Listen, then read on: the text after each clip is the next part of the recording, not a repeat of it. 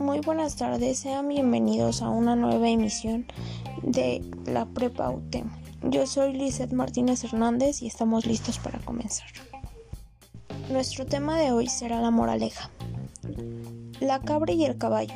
En un antiguo reino, un hermoso caballo y una magnífica cabra convivían en el mismo establo, a pesar de que ambos eran utilizados para ayudar a su dueño a sobrevivir. Cada uno comía algo diferente.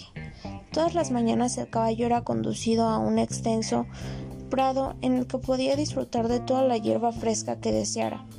Por el contrario, a la cabra la llevaban a un haciendado terreno en el que tan solo podía comer hierba reseca.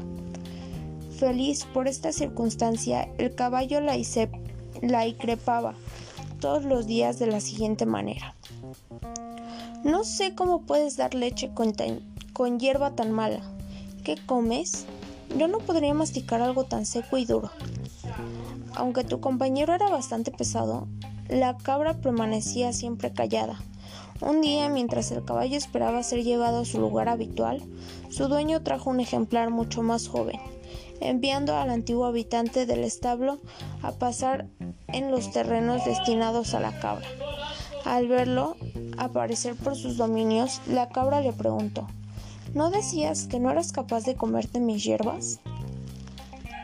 La moraleja es que si quieres sobrevivir tendrás que dejar a un lado tu orgullo y tus prejuicios.